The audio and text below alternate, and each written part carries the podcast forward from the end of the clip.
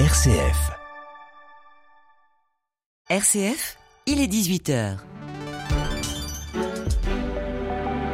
Retrouvez l'actualité nationale et internationale en direct de Rome.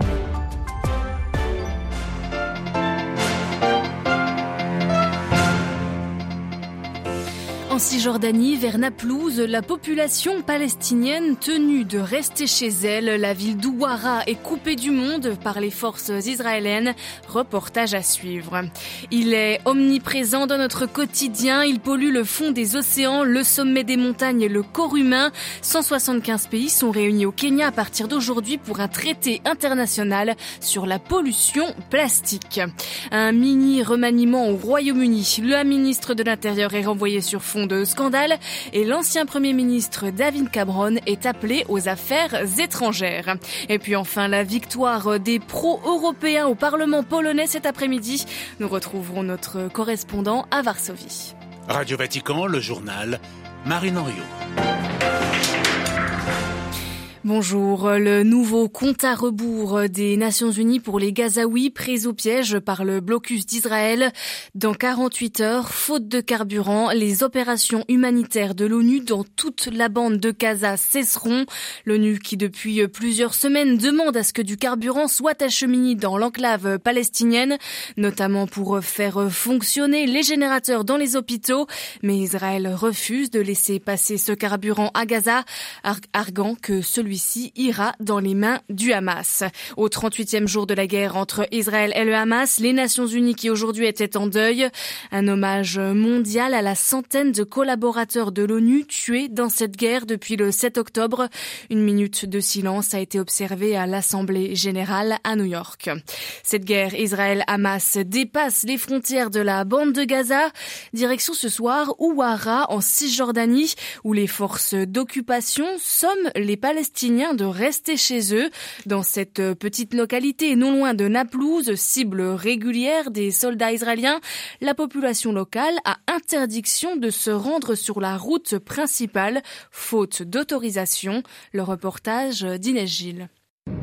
Sur la route 60, l'artère principale de Ouara, le temps s'est arrêté. Les rideaux des échoppes sont fermés, seules les voitures des colons déboulent à toute vitesse et sur le bas-côté, des soldats israéliens sont en joue, à l'affût de la moindre menace.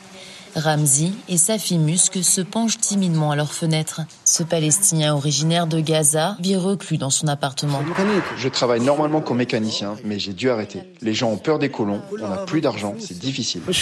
La route 66 est un lieu idéal pour tendre des embuscades aux colons. Alors depuis l'attaque du Hamas le 7 octobre, elle est interdite aux Palestiniens. La ville palestinienne est entourée de colonies parmi les plus radicales de Cisjordanie, comme Mitzar qui surplombe une colline toute proche. En février dernier, des centaines de colons avaient organisé un raid à Ouara pour s'en prendre aux Palestiniens. Même violence les dernières semaines. Selon le maire de la ville, Mohamed Mehdi, la population locale est sans défense. Ouara est située en zone B contrôlée par les Israéliens. Les policiers palestiniens ne peuvent pas venir. À l'ombre de Gaza, la ville de Ouara se meurt à petit feu, cloîtrée dans une prison à ciel ouvert. Inès Gilles, à Ouara, pour Radio Vatican. Ils sont 175 euh, pays réunis à Nairobi au Kenya à partir d'aujourd'hui et jusqu'à dimanche pour euh, négocier autour d'un texte essentiel, un traité international sur la pollution plastique. Le plastique est omniprésent dans notre quotidien et donc également ses déchets. Le monde produit deux fois plus de déchets plastiques qu'il y a 20 ans et la production globale de plastique devait tripler d'ici 2060. Il est donc essentiel d'arriver cette semaine à Nairobi un accord contraignant pour limiter cette pollution. Mais le plastique, c'est du pétrole. Et comme nous l'explique Henri Bourgeois-Costa, directeur des affaires publiques à la Fondation française Tara Océan, durant ces négociations, les pays producteurs de pétrole plaident pour un texte à minima. On l'écoute. Globalement, euh, les pays euh, pétroliers, évidemment, ont des intérêts économiques majeurs. Si aujourd'hui on parle de, de, baisse des émissions carbone et de baisse de la consommation des pétroles énergie, pas grand monde malheureusement fait le lien entre pétrole et plastique. Et pourtant, c'est bien là que tout se joue, puisque en fait les pétroliers ont très clairement axé leur leur stratégie à venir sur une production, une massification de la production des matières plastiques comme débouché à leur, à leur matière première. Donc, euh, et c'est pas moi qui l'invente, on, a un nombre de citations relativement important de, de, PDG, dont celui de Total sur ces enjeux-là. Il y a évidemment tous les pays qui représentent ces intérêts-là, et notamment les pays du Golfe, qui sont euh, très engagés pour avoir un, un traité le plus, euh, le plus faible possible, le plus réduit à la question du recyclage possible. À cela s'ajoute ce qu'on appelle les BRICS, qui ont des discours fluctuants, mais globalement plutôt défavorable à l'idée d'un traité très contraignant et très ambitieux. Henri Bourgeois-Costa de la Fondation Tara Océan. Cette interview est à retrouver en long format sur notre site internet vaticannews.va. Au Gabon, les militaires qui ont pris le pouvoir en renversant Ali Bongo en août dernier promettent des élections présidentielles et législatives pour août 2025. Cette date qui marquera la fin de la transition du pouvoir militaire vers un pouvoir civil, disent-ils, ajoutant que cette date d'août 2025 reste, je cite, indicative.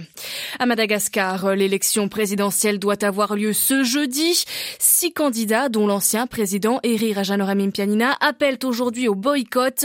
La grande île est secouée par une crise politique sans précédent depuis la révélation en juin dernier de la double nationalité malgache et française du président sortant et candidat Ange Razoel. Selon l'opposition, le chef de l'État a perdu sa nationalité malgache lorsqu'il a demandé la française. Ils estiment donc qu'il n'a pas le droit de gouverner et encore moins le droit de se présenter à une nouvelle élection.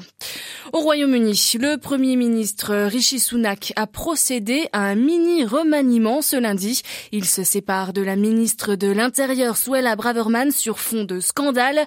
C'est le ministre des Affaires étrangères actuel qui la remplace et l'ancien Premier ministre David Cameron devient le chef de la diplomatie. À Londres, Jean Jaffré. Rishi Sunak, accusé de faiblesse, a finalement été contraint de renvoyer du gouvernement Suella Braverman, la ministre de l'Intérieur, sous la pression de l'opposition et au vu du malaise dans son parti. Elle a été critiquée pour avoir qualifié les arrivées de réfugiés d'invasion. Et la semaine dernière, elle avait suscité un tollé de protestation pour avoir estimé que les sans-abri choisissent ce mode de vie. James Cleverly, un pragmatique, la remplace et surprise, l'ancien Premier ministre David Cameron, l'instigateur du référendum en 2016 qui a conduit au Brexit, lui succède aux affaires étrangères. Le fait qu'il a rencontré à maintes reprises Joe Biden, Poutine ou les dirigeants indiens et chinois, Modi et Xi, est considéré comme un atout. Par ailleurs, le rapprochement avec la Chine, qu'il avait qualifié d'âge d'or, a été complètement remis en cause par ses successeurs. Avec ce remaniement, Rishi Sunak semble avoir renoncé au vote des classes populaires, qui avaient massivement voté pour Boris Johnson en 2019, et il ne pourra pas non plus se présenter comme le candidat du changement aux prochaines élections dans un an. Laurent Jean Jaffré, Radio Vatican. Direction maintenant la Pologne. Les forces pro-européennes prennent finalement la tête de la chambre basse du Parlement. C'est le candidat du camp, du camp pro-européen qui a été élu cet après-midi face au candidat du PIS, les populistes au pouvoir. À Varsovie, les explications de Martin Chabal. Szymon Hołownia va incarner le changement de la Pologne à l'Assemblée. C'est lui qui a été choisi par les députés pour présider le Sejm, la chambre basse polonaise. Ancien journaliste vedette, Shimon Wownia va tenter de représenter au mieux les intérêts de la coalition à laquelle il fait partie. S'il a fait campagne pour son parti qu'il a lui-même fondé, Polonia 2050, il s'est allié avec les autres partis d'opposition pour prendre le pouvoir au PIS. Ce démocrate chrétien devra donc faire avec les centristes de la coalition civique et les progressistes du parti de gauche. Élu depuis quelques heures, il a d'ailleurs commencé à incarner le changement dans le pays. Il a ordonné aux forces de l'ordre de retirer les barrières qui entourent le Sejm. Il ne veut plus que l'Assemblée soit une forteresse comme ça l'était sous le précédent gouvernement, a-t-il dit. Il a d'ailleurs invité les journalistes et les citoyens à venir assister au débat des députés. Ce pro-européen devrait aussi donner une nouvelle impulsion à la Pologne sur la scène européenne. Martin Chabal pour Radio Vatican, En Ukraine, Kherson, qui célébrait samedi le premier anniversaire de sa libération de l'occupation russe, reste visé par Moscou. Deux personnes ont été tuées ce lundi dans un bombardement sur cette ville du sud de l'Ukraine. Un hôpital a été endommagé. Et puis enfin, c'est un retour aux origines pour le monastère Mater Ecclesiae au cœur des jardins du Vatican. Celle qui fut la demeure du pape Benoît XVI pendant dix ans va retrouver sa vocation originelle de lieux accueillant des ordres contemplatifs. Le pape François a convoqué les religieuses de l'ordre bénédictin de l'abbaye de Sainte Scolastique à Victoria, de province de Buenos Aires. Merci de votre fidélité. L'information reviendra en direct de Rome demain à 8h30. Une très bonne soirée à toutes et à tous.